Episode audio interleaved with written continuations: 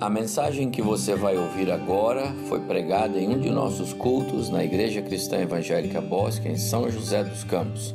Ouça atentamente e coloque em prática os ensinos bíblicos nela contidos. Quero convidar os irmãos agora a abrirem sua Bíblia comigo, nesse texto, aliás, nesse contexto, no contexto deste hino. E o texto que eu quero ler com os irmãos está em Lucas capítulo 7. Lucas capítulo 7, se você pode, por favor, abra a sua Bíblia. Aí, Lucas capítulo 7, uma passagem muito conhecida, não é?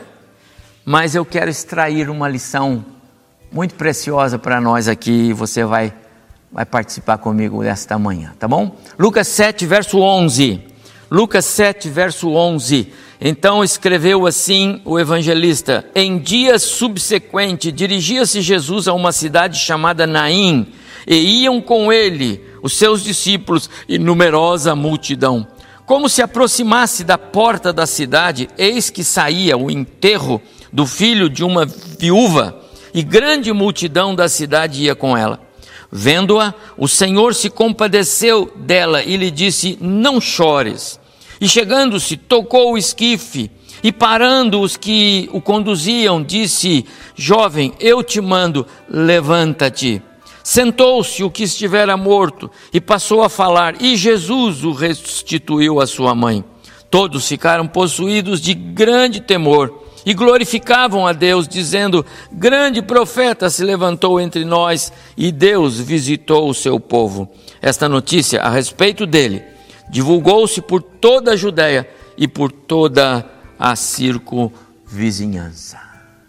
Amados irmãos, esta passagem, esta narrativa exclusiva de Lucas, traz um tema que considero dos mais importantes do cristianismo. Deus tem uma agenda. E eu quero falar sobre isso, a agenda de Deus. Deus tem uma agenda. E essa, meus amados irmãos, é a razão porque Ele não é surpreendido com as nossas necessidades. Deus tem tudo devidamente anotado. Ele não deixa de atender nenhuma só das suas anotações, nenhum só dos seus filhos ficam sem ser atendidos. Deus não remarca atendimentos, compromissos. Ele os cumpre com excelência, nenhum pode ficar para trás. E agora vem o mais importante, anote aí, mais extraordinário desse contexto, dessa introdução que eu estou fazendo sobre a agenda de Deus. Em algum lugar da agenda de Deus estamos nós. Em algum lugar da agenda de Deus estamos nós, eu e você. Em algum lugar da agenda de Deus estão os salvos em Cristo Jesus. Meu amado irmão, meu amigo, não existe nada mais precioso, não existe nada mais importante, nem neste mundo e nem no mundo por vir, do que estar na agenda de Deus. Foi o próprio Senhor Jesus, lá em Marcos capítulo 8, quem declarou: Que vantagem terá alguém em ganhar o mundo inteiro e perder a sua alma? A passagem que lemos de Lucas 7, 11 narra a história de uma mulher, na verdade era uma família, que literalmente constava na agenda de Deus. E eu quero falar sobre esta família e sobre o fato de que ela constava na agenda de Deus. Estou trazendo esse, essa reflexão para nós nesta manhã, porque nesse tempo de pandemia, nesse tempo de sofrimento, de perdas, de dor, nesses dias de tantas tristezas, o nosso consolo, o nosso conforto, a nossa esperança, a nossa alegria é saber que nós estamos na agenda de Deus. Naim era uma pequena cidade localizada ao sul da região da Galileia. Não havia nada especial em Naim. Com certeza, os discípulos não entenderam a princípio por que é que Jesus queria ir para Naim, mas na agenda de Deus. Havia um compromisso, e esse compromisso precisava ser cumprido lá em Naim. Era um lar, um lar já é, sofrido, que já contabilizava a dor da perda, a dor da morte, uma vez que eram apenas a mãe e um filho. O pai havia falecido, ela era viúva, assim diz o texto. Lá no início do capítulo 7, nós lemos, né, nós não lemos aqui, mas se os irmãos observarem lá, Jesus estava em Cafarnaum. E a partir do verso 11, diz o texto que ele já estava, é, aliás, o verso 11 diz que ele se encaminhou, ele foi para a direção de Naim. Quero chamar a atenção para um fato. Naim ficava aproximadamente uns 40 quilômetros de distância de, de, de Cafarnaum. E o texto lá, o verso 11, diz que iam com Jesus os seus discípulos e numerosa multidão. Imagina esse cortejo, Jesus e aquele povo todo junto. E aí no verso 12, nós lemos assim: como se aproximassem da porta da cidade, eis que saía o enterro do filho único, é importante anotar isso, de uma viúva. Vejam que Lucas informa aqui. É, é, não se tratou de uma coincidência, porque saía o enterro, chegou o, a Jesus com a multidão, ok? Aquilo não foi uma coincidência, estava a mão de Deus, não foi um encontro inesperado, estava a, a precisão de Deus em chegar naquele momento, naquele lugar. Jesus sabia o tempo em que ele deveria chegar. Ele tinha o controle do tempo e ele chegou no tempo certo. Uma informação importante que temos aqui também vem do contexto da família. Tratava-se do enterro do filho único de uma viúva. Amados irmãos, aquele cortejo fúnebre é, não era um cortejo qualquer. Aquele cortejo colocava um ponto final na vida é, de uma mulher, o filho, agora morto, ele era a sua única esperança, ele, era a razão de ser da sua vida. Temos então um quadro de muita tristeza, um quadro de muito lamento, uma mulher em grande apuro, uma mulher em, em aflição. Naquela época, meus amados irmãos, ah, as mulheres eram totalmente dependentes, quando casadas dos maridos, se solteiras de seus pais. Quando viúva, era o filho, que era então o seu arrimo, o seu amparo, o seu apoio, a sua proteção, a sua âncora, a sua segurança. Aquela mulher agora estava só. A vida daquela mulher era como você imaginar um pequeno barco num grande oceano, sem leme, sem remo, à mercê da, daquela, daquele grande mar. Era a vida daquela mulher agora. Só lhe restava o desespero a amargura. Aquela mulher era como disse Noemi de si mesma quando voltou, ambas, quando voltaram ambas viúvas, não é? Para Israel, é, é, é, sou mulher é, amarga, sou mulher amargurada, dizia Noemi. A viúva de Naim agora era uma mulher assim, inconsolada, a morte bateu duas vezes a porta da sua casa. Duas vezes. Não é difícil, meus amados irmãos, compreender a aflição daquela mulher. Não precisamos muito esforço para perceber a dor, a angústia, a solidão e agora o desespero.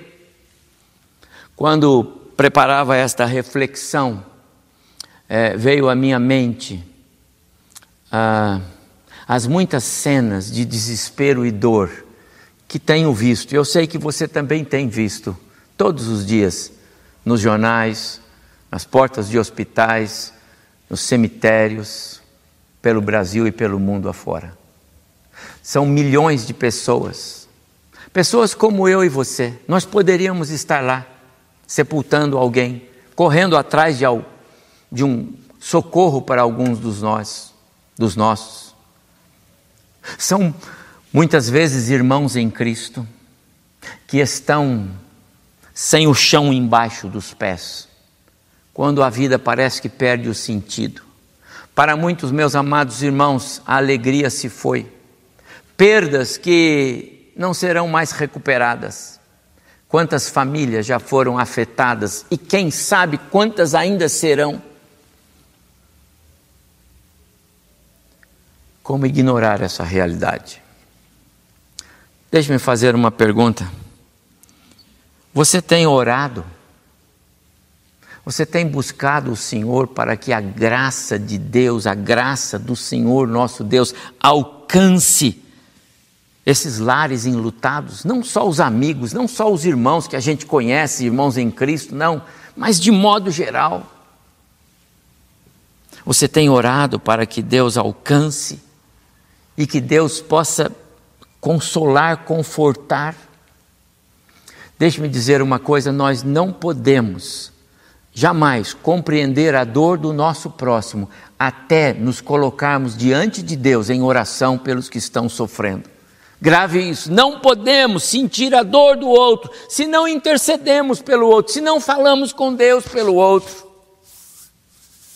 Mas eu faço ainda uma outra reflexão aqui. Você agradece a Deus?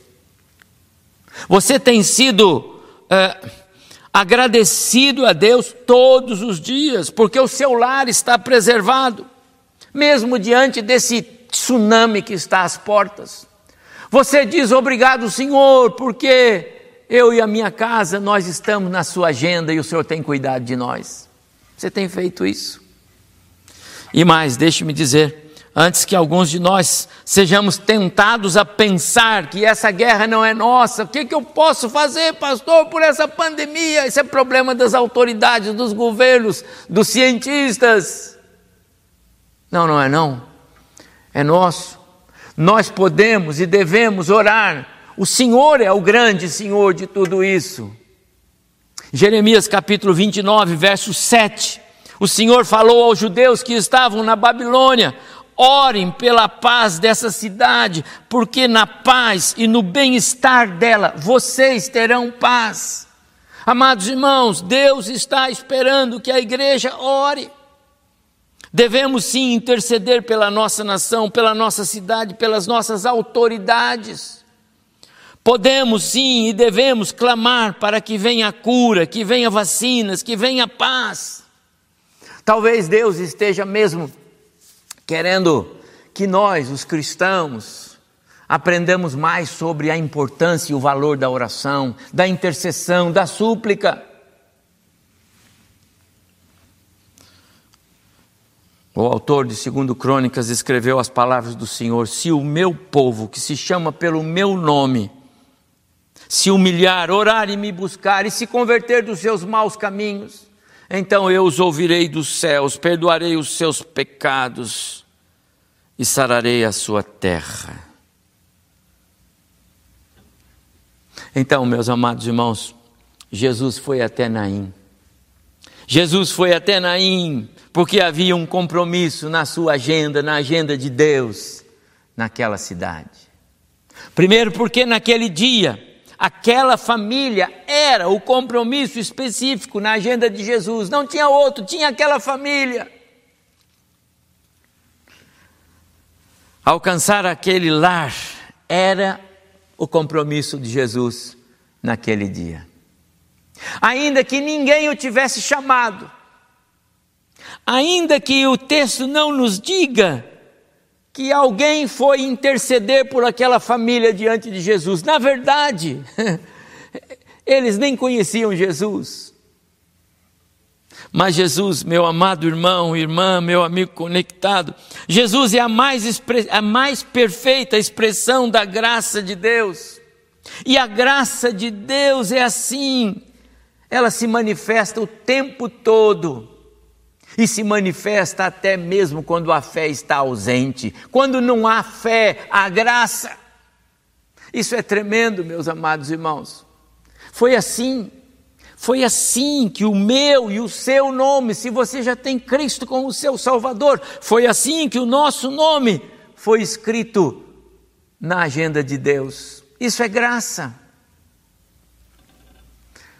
Pode haver algo mais precioso do que isso? E Jesus foi lá porque estava escrito que naquele dia a graça de Deus seria liberada naquele lar. Deus é um Deus de graça e derrama a sua graça a quem Ele quer. Talvez hoje esteja escrito na agenda de Deus que Ele vai derramar graça sobre a sua vida e sobre o seu lar. E se você pode, diga amém aí onde você está, porque o meu desejo é que Deus derrame graça sobre a sua vida, cura, restaura, supre as suas necessidades, Deus pode fazer isso. Há uma segunda, há um segundo registro muito interessante, é que essa liberação da graça de Deus não se limita, como eu disse há pouco, a nada. E nem a uma expressão de fé, é espontâneo, é voluntário de Deus. Pense comigo, como eu disse, ninguém foi atrás de Jesus para falar sobre a dor daquela mulher. Mas tem um outro fato: nem mesmo quando Jesus chega acompanhado da multidão, e ele vê a mulher chorando e ele se encaminha para ela, nem mesmo naquela hora ela clamou, ela se se curvou, ela nem o conhecia. Aqui não há fé. Afinal, ela nem mesmo aparece suplicando por socorro, por ajuda. Então, a pergunta que eu vou fazer de novo para nossa reflexão é: o que levou Jesus até Naim? E eu vou responder para você o que levou Jesus até Naim foi a sua compaixão. Compaixão. O que é claro nesse texto, meus amados irmãos, é que quando ele estava lá em Cafarnaum, cerca de 40 quilômetros distante de Naim, ele teve compaixão dessa mulher. Ele viu o sofrimento daquela viúva e se compadeceu dela. Ele sentiu a sua dor, ele ouviu o choro, ele viu as lágrimas e ele foi ao seu encontro. Que precioso, amados irmãos, esse é o meu Jesus. Lá em Mateus 9, verso 36, vendo Jesus as multidões, registrou Mateus, compadeceu-se delas, porque estavam aflitas e exaustas como ovelhas que não têm pastor. Esse é Jesus. Compaixão é a sua marca. Certa ocasião, dois cegos, à beira do caminho, clamaram a Jesus para que ele os curasse. E o evangelista Mateus, agora no capítulo 20, verso 34, disse: Jesus, registrou, Jesus teve compaixão deles e tocou-lhes nos olhos, no mesmo instante passaram a enxergar e o seguiram. E sabe, meus amados, a compaixão de Jesus está ao nosso alcance. A compaixão de Jesus está ao nosso alcance.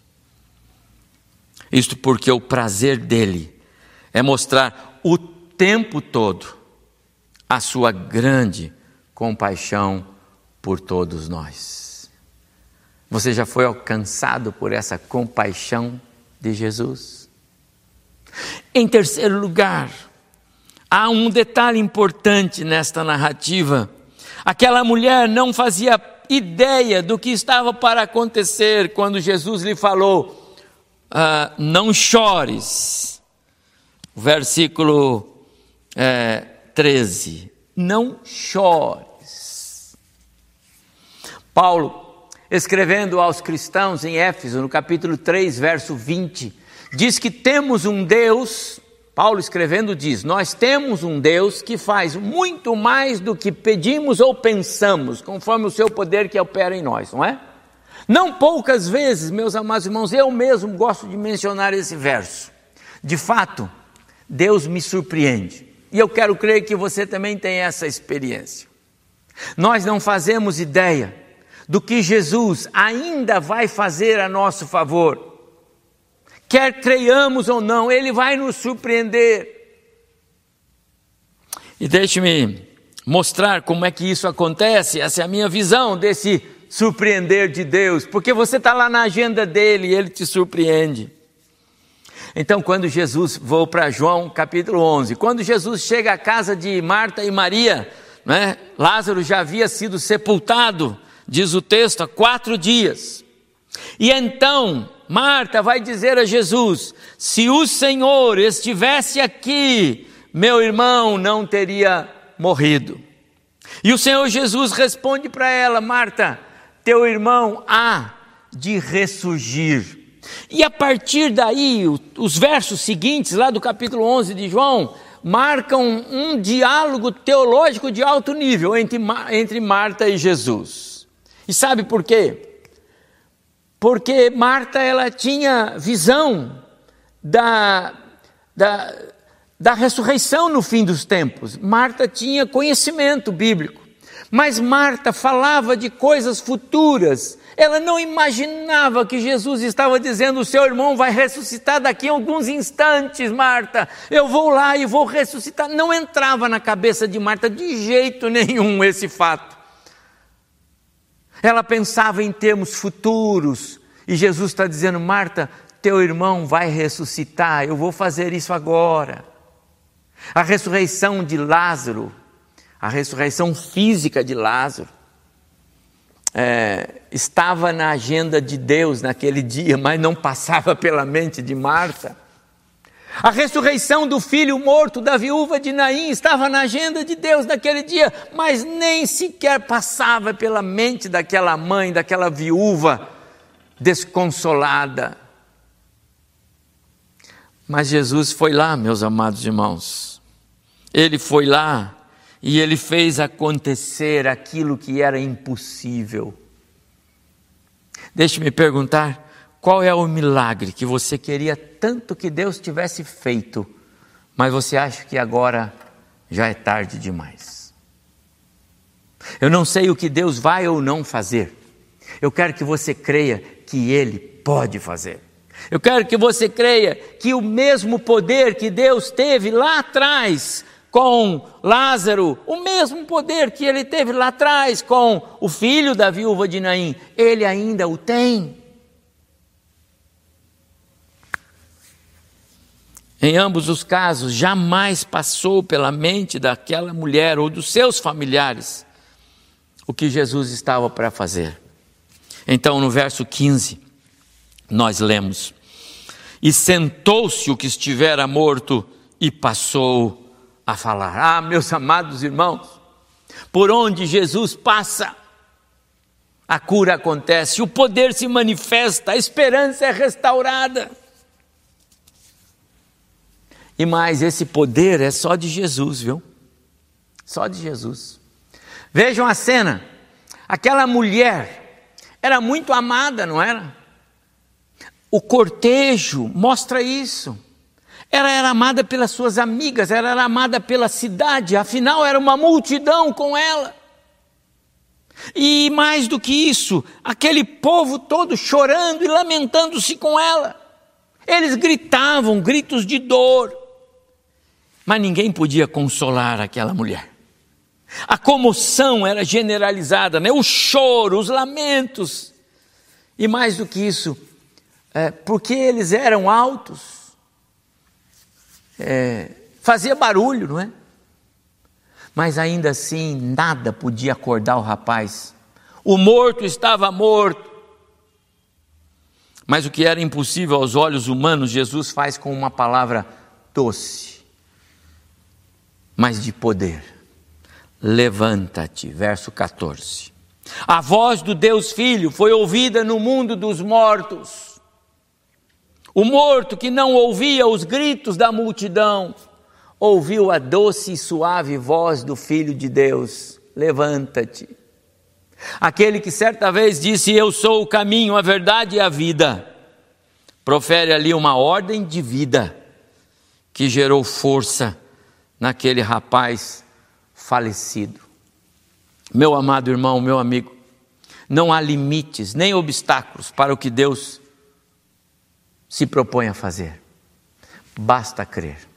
Mesmo sem entender, mesmo sem compreender tudo ao seu redor, os planos de Deus, basta crer. Ainda que você sinta-se num beco sem saída, ainda que você não veja esperança, ainda que você não tenha mais ninguém para recorrer, você sempre terá Jesus.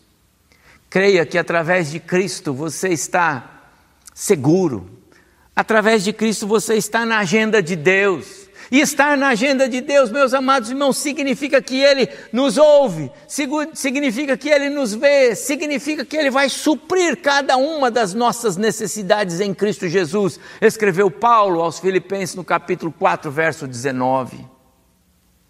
Eu gosto de me lembrar de é, Gênesis capítulo 21. Lá nós lemos que Deus ouviu o choro de Agar e de Isaac, debaixo de um arbusto. Lembra? Quando eles foram é, é, mandados embora por, por Abraão, Deus ouviu o choro. Deus ouviu o choro de Ana, a mãe de Samuel. Deus ouviu o choro da viúva de Naim. Deus ouve a mim, ouve a você. Em Jesus, meus amados irmãos, sempre há esperança. Seja qual for a sua aflição, creia no milagre. Seja qual for a sua tribulação, a sua dor, creia no milagre. Em Jesus, nós estamos na agenda de Deus. Em Jesus, o nosso nome consta, por causa de Jesus, o nosso nome foi escrito na agenda de Deus. Eu quero convidar você a, a orar. Eu quero convidar você a entrar comigo na presença de Deus em oração agora. Eu quero terminar essa minha reflexão orando com você. Mas ao contrário de pedir a você que feche os seus olhos aí onde você está, eu quero pedir que você fique com seus olhos fixos aí na tela do seu televisor ou da sua, do seu computador, do seu tablet, do seu smartphone. Sabe por quê? Eu vou colocar na tela a oração que eu fiz. E eu quero encerrar essa mensagem orando com você. E a minha oração diz assim: Socorre-me, Senhor, na minha fé. Ajuda-me, Senhor, a crer que o Senhor está sempre presente, mesmo quando eu não consigo vê-lo. Ajuda-me a crer que o Senhor continua agindo sem jamais falhar. Ajuda-me a crer, ainda que as circunstâncias digam ao contrário. Faz-me ver a cada dia que a Sua vontade é boa e perfeita renova a cada manhã a minha esperança, conserva os meus pés no caminho da dependência incondicional ao seu espírito. Aquieta o meu coração nesse tempo de incertezas, de medo, dor, perdas. Ensina-me a crer que os seus planos se cumprirão em minha vida. Ensina-me a confiar a esperar e a descansar no Deus da minha salvação. É a minha oração. Em nome de Jesus. Amém. Que Deus nos abençoe.